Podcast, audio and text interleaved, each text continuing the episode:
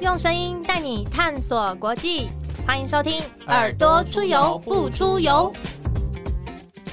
欢迎收听《耳朵出游不出游》，我是子涵，我是 Lawrence。Lawrence，我们今天噔噔噔噔，我们今天这个来宾老派的那个背景音乐哦，这段会不会被剪掉？五等奖啊，我们今天邀请到的是我们耳朵出游不出游的第一集来宾，完成了一个回圈，这样子。我们欢迎李问，他是民进党连江县党部主委，现在是连江县长的参选人，欢迎李问。Hello，子涵好，Lawrence 好，各位朋友大家好，我是连江县长参选人李问，也是这次的大黄鱼战队队长。不知道听众朋友知不知道，就是你只要在李问的社群上面，都会一直不断的听到大黄鱼战队，但以前对你的印象是有什么蛋菜男孩，龙虾小子，对，然后现在为什么进化成大黄鱼了？其实我们的选曲中很多宣传都是以海鲜作为主题，因为马祖有非常非常多的海鲜，就绝对不会有人说他从小不会吃到海鲜这件事情。对，那呃马祖的海产非常多，那我上次就是以蛋菜男孩这个宣传，背着一个蚌壳造型的一个壳到处在拜票嘛。那这次我们是以气球的造型，让每一个候选人的背上背着黄鱼造型的气球对。啊，今天受访怎么没有背气球来？我本来想说，我期待受访的时候就看到一而且个，这次的那个气球是还有夜光，对不对？就是晚上它还会发光，对对对因为很多鱼在游这样子。对对对，就是我们这次有十个候选人，所以我觉得选举中我最开心的看到一个进展，就是说民进党在马祖的选举从单数变成复数，从以前只有一个立委候选人，然后以前也从来没有提名过这些基层候选人，到现在今年是民进党史上第一次在马祖提名。县长候选人以及史上第一次提名议员候选人、村长候选人、乡民代表候选人，全都是第一次提名，都是史上第一对，次。都是史上第一次。因为民进党真的在马祖就是刚起步嘛，但是我觉得说我们斗志高昂，而且我们非常期待接下来年底的选举。那我补充说明一下黄鱼的意涵，就是黄鱼是马祖常见的一种海产料理，所以你去吃海鲜的时候，常常会吃到老酒黄鱼啊、清蒸黄鱼啊，这非常美味的菜肴。那黄鱼它本身在海里面游的时候是集体出没、团体行动，哦也是而且它会在海里面发出很大的声音，它会呱呱叫。所以以前渔民青蛙，叫青蛙的叫就？是以前渔民是可以听声音，然后用声音去判断辨识对，嗯去判断说哦黄鱼在哪对对对，所以黄鱼在海里呱呱叫，那我们的候选人也要为马祖乡亲的权益呱呱叫，让长期缺乏政党竞争跟呃监督的马祖政治有多一点不一样的声音。大黄鱼战队是不是也象征着要为马祖端上好菜的感觉？因呃为以前我们都会也可以这样想说什么政策牛肉啊，然后这次就是黄鱼就给给人家有很多的 很多的想象。又大又鲜美的大黄鱼，对，为大家来服务，没错啊，也可以这样说那有特别大家就是大黄鱼战队每次出去呃，在跟大家接奖啊，或者是拜票的时候，大家会有什么反应？其实大家一开始是看到那个气球很新鲜嘛，对，因为那个气球真的是很有趣，就是一个很可爱的 一个 Q 版的鱼的造型嘛，然后它黄色的，然后亮亮的，呃白天也很显眼，然后晚上还会亮起来嘛。那马祖的地形是非常崎岖，高低起伏非常大，所以我们常常就是背着黄鱼气球，然后走上山，很多再走下好汉 然后走到阶梯上，又走下来，大家就远远的就看到几条鱼在几条鱼山坡上在这样跑，这样这样弹来弹去，然后有时下下候两三条黄鱼一起啊，所以大家是觉得蛮有趣啊，就很逗趣的一种比较轻松诙谐的选举方法。而且是都会有环岛，一直环岛。诶，我这次的目标是要环岛十圈，嗯就是因为我想说，我上次立委选举的时候是每一个岛走一圈，这样子马祖呃有居住民众的岛屿是五个岛，五个岛加起来大概六七十公里的圆周了。那这次的选举，因为我们提了十个候选人，所以我的想法是，只要有提候选人的岛屿，那就一个岛屿就要根据多少个候选人来走几圈。例如说南竿提了四个候选人，我就要在南竿环岛走四圈。对，然后北干提了两个候选人，就要走两圈。那这样子，诶，到十一月二十六号以前应该可以走完的，没问题的。目前的进度怎么样？目前才走到第二点五圈，好慢慢来，慢慢来，慢慢来一步一脚印啊。那你刚刚说这次提了，就是嘉宁有十位候选人，对不对？你是怎么就是邀请他们来参加选举的啊？因为看起来好像很多新闻上都说，大家都是各行各业的大黄鱼战队，对对对，大家平常的工作并不是扮演鱼的角色了，对，平常是来自各行各业，很多是素人参政。例如说，我们的南竿的议员候选人刘浩成，他今年才三十一岁，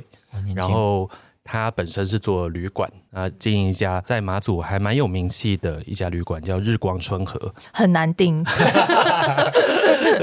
他是走比较精致路线的，然后确实比较难定，但是呃也会在旅馆常常办一些艺文活动啊，或是公益性质的讲座啊这些的。那我那时候也是就是问他说，诶，他想不想要来代表一种青年参政的新的声音、新的力量？然后马祖确实呃过去也已经很久没有大概三十几岁的人参选议员了，所以。我们或许在别的县市可能也已经习惯了，就觉得说，哎，每一个世代都会有人参选议员，不管你是二十几岁一直到六七十岁，因为我们社会的常态其实是大家有各个不同年龄层，所以我我也会认为说，代议政治它不可以全部都只属于哪一个特定的年龄层当。然马祖大部分都是几岁啊？马祖的其他议员可能都是都是接近五十岁以上。那目前这个十人战队平均的年龄是？其实我们的十人战队倒是蛮平均分布的，嗯各个年龄层都对对各个年龄有。层都有，二十几岁、三十几岁、四十几岁、五十几岁、六十几哦还有。二十岁都有。几岁的，嗯。对对，都有都有，有村长候选人是二十几岁，也有村长候选人六十几岁，嗯，但也有像乡长候选人四十几岁，其实都有。所以都有。对对对，刘浩成最近有一个很特殊的案例、特殊的事件，还上新闻，就是他去报名参加议员的证件发表会，然后结果他是他那个选区唯一一个报名的议员候选人。该不会也是历史上第一次有人报名参加证件说明会的人？我不确定哦，因为这是县政府选委会办的公开的证件发表会。那他那个选区就南干选区有八个人参选议员，啊，但只有他一个是只有他一个人报名证件发表会。他可以不用发表哦。那其他人都在干嘛？其他人可能就勾不同意参加，其他人可能觉得说，他只要顾好他的家族票或是固定的动员出来的选票，他不需要分享他的政见啊，不需要谈任何的公共议题啊。那但是我觉得，我们既然鼓励良性竞争，鼓励政党政治，我们就是希望民进党提出来的候选人是能够公开讨论政见，能够公开讨论对于地方发展的想法。那这支十人的大黄鱼战队在这场选战当中观察到马祖到底需要的是什么东西？我自己最想要解决的其实是产业发展跟青年回流的，嗯，呃，创造好的条件，让青年可以回到马祖来就业、来发展。但是马祖现在的产业其实面临一个几个很大的困境，那就是缺住宿、缺用地跟缺人力。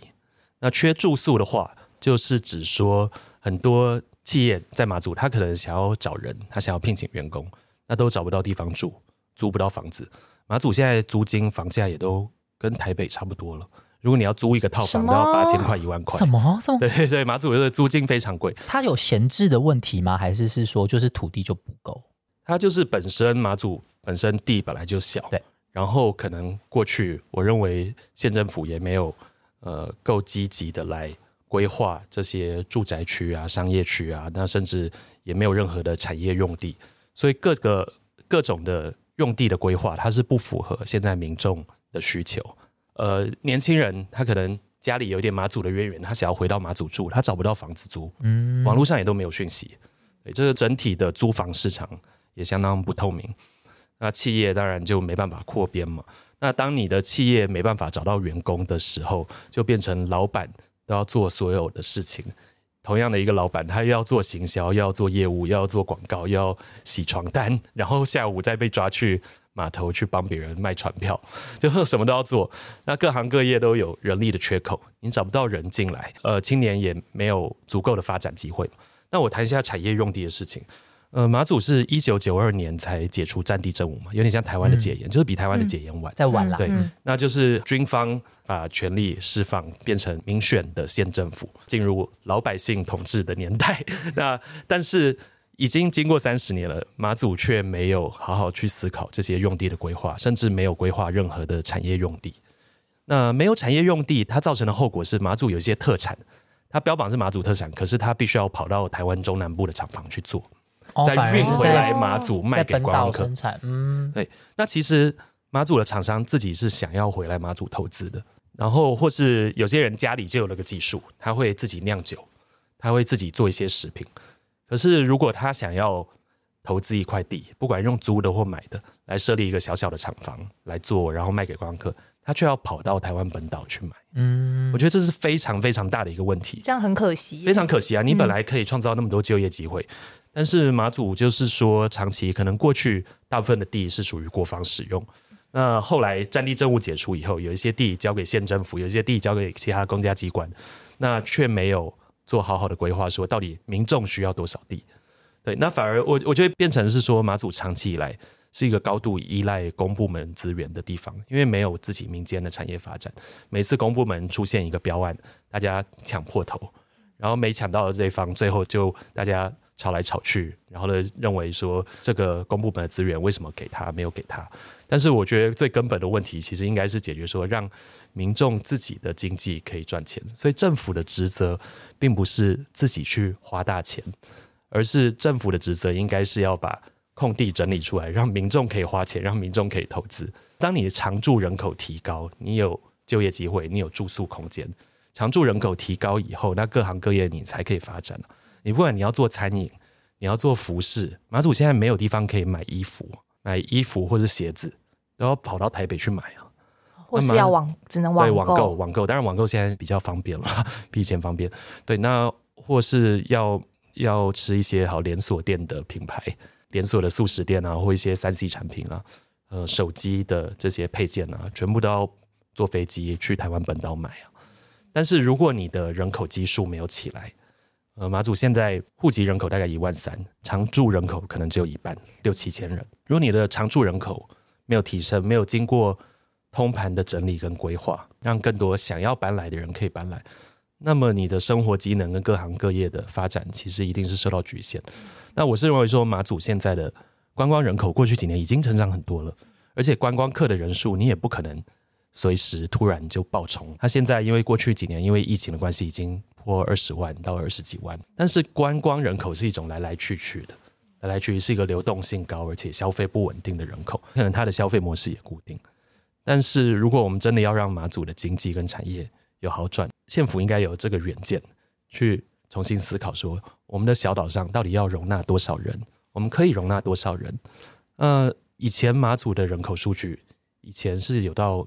民国六十几年的时候是一万七千人的人口，嗯，五个岛加起来。嗯，那到了后来，因为军管时期各种对产业的限制，或是对于捕鱼时间啊、捕鱼出航距离的限制，人口不断的减少，降到不到一万人。到了最近几年，它又回升，现在到一万三千人。所以离高点大概可能剩下一半多一点而已。对啊，对啊，所以我是觉得我们应该要好好来思考马祖各行各业的发展。听李问这样讲，就会觉得说，让我想到，其实小英政府也这几年都在大力推动台商回流投资嘛，然后其实就会帮你把相关的地啦，或者是你遇到的疑难杂症做好，就是希望大家可以回到台湾。其实换过头来讲，马祖应该也要这样做，然后就是欢迎青年回流来投资，或者是说哦，更多想要去住在马祖的人，他有很多的机会，然后有那个窗口。对，所以我们其实最近几年在全国各地看到大家在谈地方创生，那就是在看说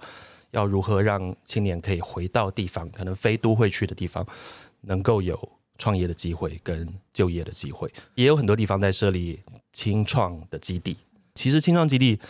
呃，说穿了也是提供空间，对还有提供一些课程的辅助嘛。所以，如果你在一个青创基地里面，可能有呃不同的青创业者进来，住宿是另外一个问题。我觉得以马祖的话，可能还要提供一些部分的住宿的空间了。但是，好，我们单纯就产业发展来讲，可能是提供办公空间。那你要看这些小型个人工作室或小型企业的规模，让这些可能一开始是一个人、两个人的小型的轻创业者，那他可以进到这个轻创基地以后，那有机会上课，有机会跟其他的业者进行切磋交流。那当他规模变大以后，他可能又升一层级，他变成五到十个人的小企业，那或许又有别的空间可以提供给他，他可能就会更上一层级，可能是孵化器或是育成中心的概念。如果他规模真的到很大以后，那当然他必须要出去再自己找地方嘛，你不能照顾他一辈子。对，但是说我们要提供一个基本的一个先基本的空间。那基本的发展机会，马祖最近几年县政府确实是有开始规划清创的一些空相关的间，计划对，但目前可能还没有做好。那我目前看起来，那是在一个呃废弃的营区，想要把它重新整建，让它变成清创的空间。但其实那个空间我看起来是有限，或许可以给个人的工作室用，但如果你要做一个五个人的小公司，可能那个空间已经不复使用了。所以它的规划问题是什么？它感觉也是县政府应该是把闲置的空间活化嘛？可是为什么是没有人想要进去住？想要进去使用，还是说它的空间的规划不太适合？诶，它还没有做好了，它还没哦，做好，所以也还没有一个真的落成的东西可以对，使它还没做好。那我觉得这个方向是对的，我也肯定对，但但是它还没有做好。那目前规划的空间可能是看起来是很非常非常小型的办公室，可能只能给个人使用了。那就你自己目前观察，青年愿意回流回去马祖，通常都是有什么契机，或是是从事什么行业，目前最多当然是观光方面，还是旅观光旅宿对观光旅宿。如果他家里面已经有开民宿，有些人觉得说，他如果留在台北工作，其实不见得能够存到什么钱呢。那如果家里面已经有开特产店或旅宿业，其实很多人就会想要回来马祖，而且马祖的薪水其实不错。马祖至少基层服务业的薪水，因为马祖本身缺工，所以你本身如果在 Seven 或全家打工，那薪水是比台北高的。嗯，因为人人力比对，因为人力少，你要有一定的薪水才请得到人，再加上离岛本身的物价可能也稍微高一点了。但是我们现在面临的问题是说，就业机会不够多元。如果年轻人回来，他可能就只能做观光业，只能做特产或民宿。但是，呃，也有些人是做公部门的约聘雇人员，那再来就军工教嘛。但是如果对公家单位。但如果你希望可以，呃，例如说你希望是制作自己的产品，或你希望呃就是其他的行业了，嗯其他各行各业其实就业机会。项目应该要更可以更多元。对的，应该更多元，这样子不同专长的马祖子弟，他才可以回家。那我觉得马祖过去二三十年来，传统的政治人物不断的在讨论，呃，不断的在讨论说交通的建设，大型的交通建设如何提供给马祖子弟一条回家的路嘛。我觉得交通建设，因为大家过去前辈们的努力，其实已经进展到一个程度了，越来越完对，善，越来越完善。但是现在是说，大家有那个交通工具可以回来，但是回来以后没地方住，或者未来的没有地方路呢？对啊，那未来的路在哪里？嗯 你已经有实体的空中的航线，或者你有海上的航线，但是那你回来以后你要做什么？其他的配套还没有回来以后要做什么？回来以后要住哪里？这些东西都还不够完整。呃，我我觉得我们的县府团队应该要从民间产业的角度出发。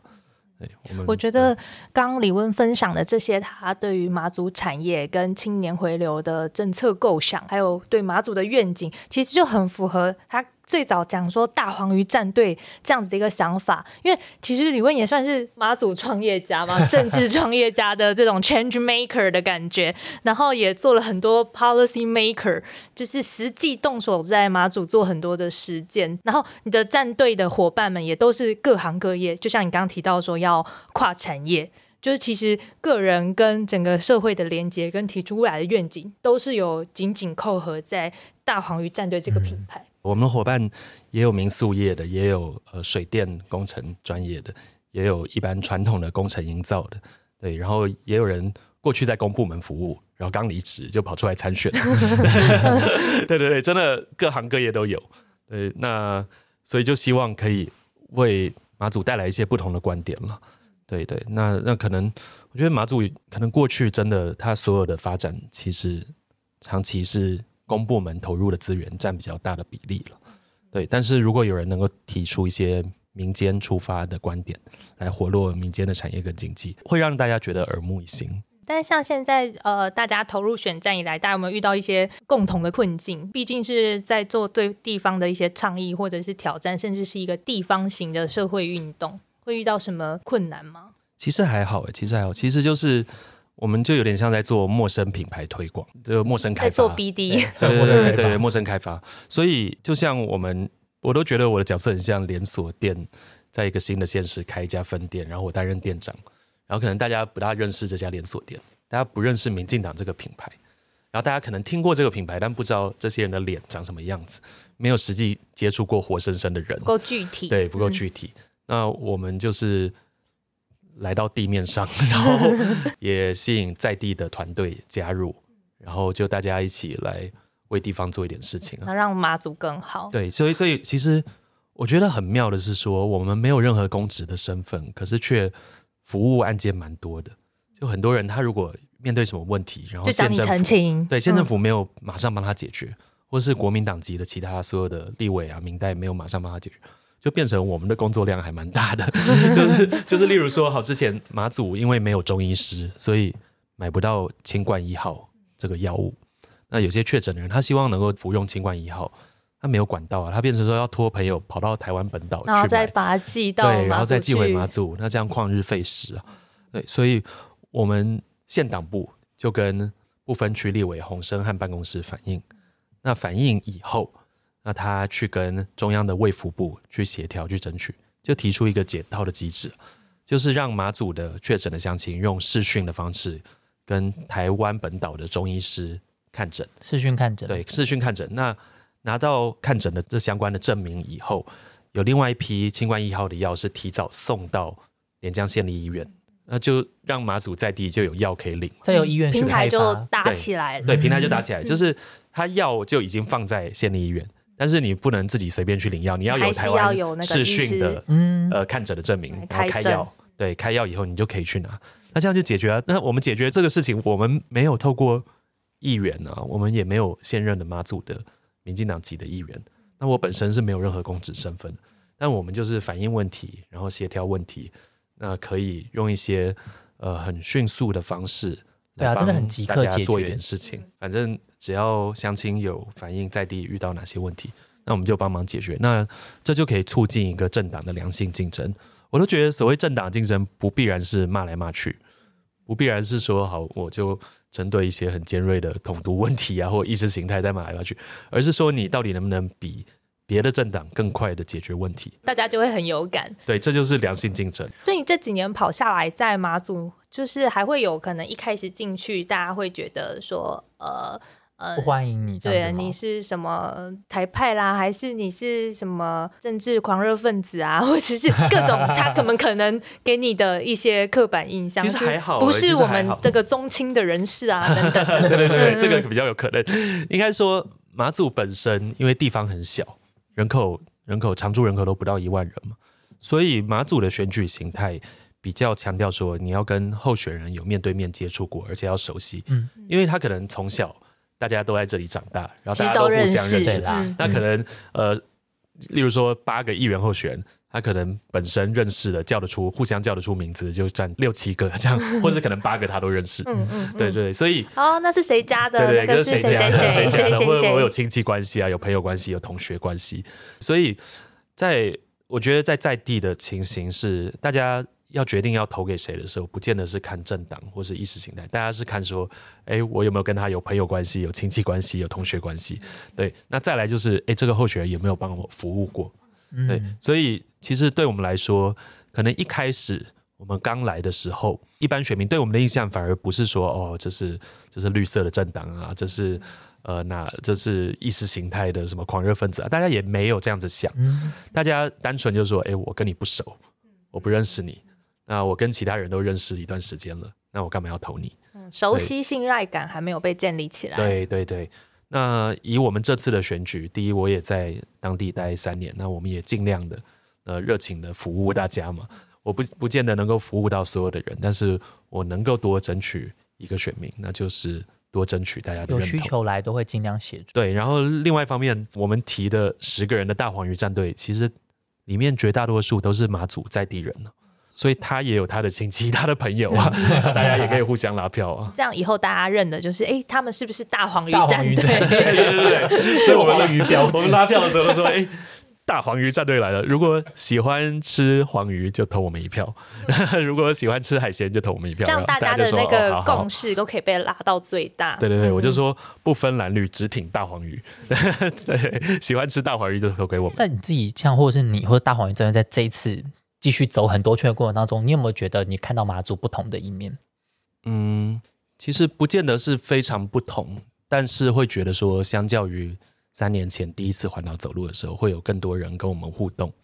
然后停下来跟我们聊天，或是他看到我们在炎炎夏日走在一个山坡地上，可能会送饮料过来啊，哦，很热情。对，或是说跑过来跟我们聊一些政策问题啊，跟乡亲的互动当中，觉得说更熟络的感觉，这样子。对对对对。那对外呢，就是譬如说对媒体啦，或者是不是住在马祖当地的朋友，大家会有更多人问你马祖的事情吗？嗯，确实会啊，就是选举，选举当然是一个高曝光，然后高呃。就是媒体曝光比较高的一种活动，对。那我们也希望说，运用选举的机会，也推广一些马祖的特色。除了硬邦邦的这些呃选举的攻防啊，或者口水战之外啊，我们也希望说，哎，透过选举，像选举的影片，可以有一些马祖的美景画面，或是介绍马祖的美食，介绍马祖的酒。那像我们党部其实每年都会推出纪念酒，对。然后呃，二零二零年是推出呃党部成立纪念酒。然后，二零二一年是一个以海洋保育为主题，叫向海致敬纪念酒。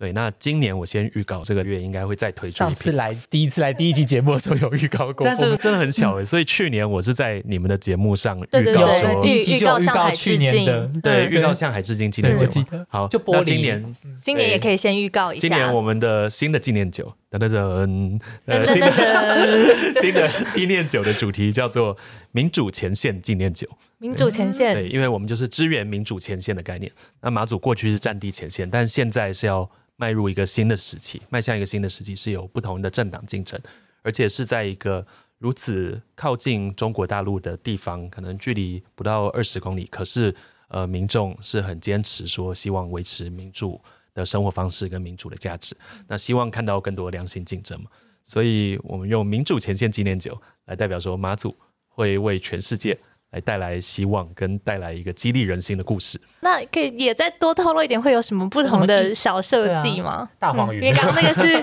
概念，它比较会呼应我们的一个竞选的 slogan，叫做“阳光马祖透明政府”。呃，阳光的马祖透明政府的概念，就是指说让阳光照进马祖的政治，让马祖的政治更加公开透明，而且施政也更加公平公正。我们。不要每一次的选举都只是在比家族的规模，或是在比国民党党内的派系，而是要比政见、比理念、比政策，然后比不同的呃服务或施政的风格。对，所以透过阳光马祖透明政府这个理念，也会反映在我们的酒的设计上面，可能会有一些。嗯，有一些透明度提高的造型，更透明、更透明、更透明的酒，对，更透明的酒，可以可以先预告一下，对。然后我们也会附上一个小的一口杯，这是以前没有的新的产品。那听众朋友可以怎么关注相关资讯？哎，大家可以就持续的 follow 我的脸书专业，我最近也设立 IG 的账户了，然后也有 YouTube 的账户，那都会来介绍我们新一波的纪念酒。也会持续都会介绍可能马祖的，不管是观光啊，或者是青年的故事，而且其实真的每一支酒都是也是在好好的宣传马祖马祖的议题、马祖的特产。我前两支也都有买，很难抢，就很难抢。今年会不会多一点啊？数量？数量？数量可能会提高一点。我我再跟大家到时候再跟大家来敬请期待补充细节。对，但是今年还是会跟之前一样，都是。我们是规定要用面交的方式了，因为如果贩卖酒类，我们没办法用寄送的，可能会有不小心寄给未成年人的问题，对吧？就像我现在，因为有些人你凭外表看不出来，我可能看到 Lawrence 看到子涵，我不确定你们有没有十八岁啊？怎么可能没有？我刚满十八，那你就可以买。年底也要支持十八岁公民权啊！对，民主三六挺十八，对，没错没错，挺十八岁公民权。哎，那哎，那大黄原战队也有应该在十八岁公民权这块，当地乡亲的看法是什么？我觉得目前其实有点可惜，讨论度没有很高。嗯，对，我们也有办一呃，上次林非凡副秘书长来的时候，我们有办一个讲座，对，那就陆陆续续在推广，对，但是可能当地还是比较以在地的议题还有。呃，在地候选人的选举为主。刚呼应到那个你说要面交纪念酒这个概念，其实就可以吸引更多人专程就是去马祖玩。没错。可能很多人第一次去马祖的经验，就是因为要去拿那个纪念酒，以纪念酒作为一个开端啊。那你会觉得在观光这一块上面，因为我们也知道马祖这几年其实也有办像是马祖国际观光艺术岛的各式各样的活动，其实也不乏蛮多这种观光推广的计划。那你怎么看马祖未来的观光样态啊？我自己非常希望可以结合酒类产业的发展。如果马祖呃透过产业正确的政策，可以让民间的业者也能自己贩卖跟制作在地的老酒的话，那它就会成为一个像日本的地酒文化，就是地方酒，它每一个地方有它自己的特色。那酒的生产不见得是仅局限于呃县政府的酒厂，例如说我们看到金门，金门虽然有它最有名的金门高粱是由县政府的酒厂做的，但它除了县政府的酒厂，它其实也有民营的酒厂、民间的酒厂。那对于县政府来讲，很简单，就是你把一个地空出来，然后让民间可以去投资。那虽然或许有些人会觉得说，哎，这样是不是有点竞争的关系？但我觉得，如果我们的产品是好的，其实也不用害怕竞争百。家争鸣遍地开花。对对对对，嗯然后就让民众他如果有特定的不同的老酒的口味，那他可以推出跟县政府的酒厂不一样的老酒、不一样的产品。那这样也是提供就业机会。但是这个如何跟观光结合呢？就是它会成为一个老酒生产的聚落，就是观光客去，他就可以到处到每一个村子喝不同口味的酒酒。之旅啊，而且我、啊我记得到马祖不同的餐厅，其实就是如果你跟老板多聊一点天，他就会突然拿出他自己就说哎，这酿个我的自己的，最有特色的那个老酒。对啊，所以其实大家都已经会做了。每一家老酒面线的那个酒香味道也都完全不一样。对是对对？对对对对对对，那子涵已经已经去过很多趟，所以 蛮对对，去过。蛮多趟马祖。对，所以因为老酒它本身是用糯米去酿，对，然后每个人他可能他酿的一些配方啊比例不一样，嗯每个家庭有它的特色。它就是会结合当地又是经济产业，然后它又是一个高附加价值的，嗯我们可以说是农特产品，然后它又可以结合当地的人文风貌哦，因为这就是大家的习俗嘛。嗯对啊，，就其实是一个很好跟大大家宣传的主题旅程。我们都会想要去日本每一个酒窖，然后去喝每一个地方的吉萨 K。所以所以长期以来，我们竟然我们有马祖的厂商是要必须要跑到彰化去做老酒，我真的觉得这是县政府不够用心，而且县政府失职的地方。我们已经解除战地政务三十年了，竟然没有再好好推广自己在地生产的产业。还是回到刚刚讲的产业用地的问题。对对对对对对对。那那我觉得观光除了美食 观光之外，这种老酒啊、海产啊这些可以多加推广之外，海上活动其实马祖还有很多发展的潜力。因为以前马祖战地政务时期是有一些像对于海岸空间的一些限制，限制。对嗯所以它不大让民众可以起来嘛，对，嗯但是呃，最近几年来，马祖逐渐有人在经营像 SUP，，Sub 很红对啊欸现在超多人在马祖也可以。对，在马祖也开始有 SUP 了。我们最近嗯访问很多就是县市首长啊，还有候选人们，像我们都打开这个 SUP 的想象，我们可能一般就知道是在宜兰，然后垦丁等等的，然后原来日月潭也有，然后现在马祖也有欸真的，很多很多人在嗯嗯嗯玩。因为马祖本身可能它的水面下没有珊瑚礁了，以当地的气候，所以可能浮潜方面它不会是一个首选。对，但是其实你用立桨就 SUP 这种玩法，其实会蛮有趣的，因为你可以到呃到距离海岸一点点距离的地方，然后你就可以从海上看南竿，海上看东引。那你看到的那个风景跟景致是完全不一样的。以前可能我们在马祖玩都是从山上去看海，然后从碉堡里面呃隔着一个小小的射口去看海上的景观。但如果我们把它倒过来，那你是自己站在海上，或坐在这个板子上，然后你是从外面来看里面的碉堡，然后可以跟里面的观光客打招呼，嗨，我在海上。可以有全新的观光照片，而且还有人嗯在那个立板上面，呃，去煮菜耶啊。他就带带着一个烤肉架出去，然后呢，好他自己划一！个，然我想说后，其他在那个板上面做瑜伽已经超厉害了，对，现在就有各种 各种活动，各种活动，就也会希望说这些呃新的观光的主题都可以呃有更多推广的方式，让大家知道。就是马祖过去其实忽略水上活动，虽然大家就觉得说，哎，是一个海岛啊，怎么会没有水上活动？但其实它真的是才刚起步，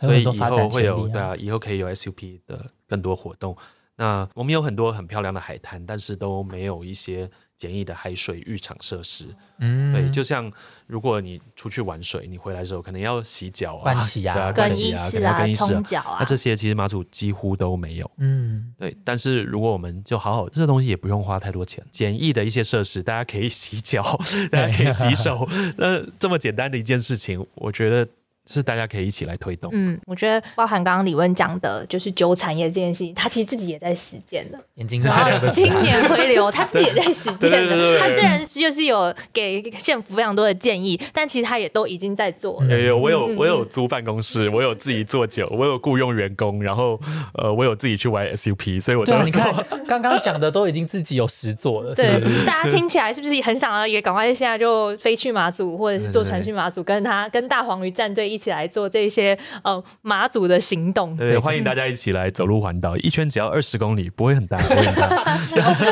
还有马祖的马拉松，大家也可以去报名。对对对，十一月十一月南竿又要跑马拉松了。其实我们在每一个岛都有自己别具特色的马拉松，像东引是军事越野障碍赛，而北竿是地形起伏更大，所以北竿叫做硬地马拉松。很有非常 每一个岛的特色。每个岛的特色。然后举光乡有个叫定向越野的一个活动，那南竿是比较一般的马拉松，但是所谓一般马拉松起伏还是比其他地方大很多。所以我记得二零一九年的时候，因为还没疫情。那我那时候是立委候选人的身份，我就背着一个小的气球去跑马拉松，我就背着气球，对，背着气球，然后上面上面是那个红蓝白，就红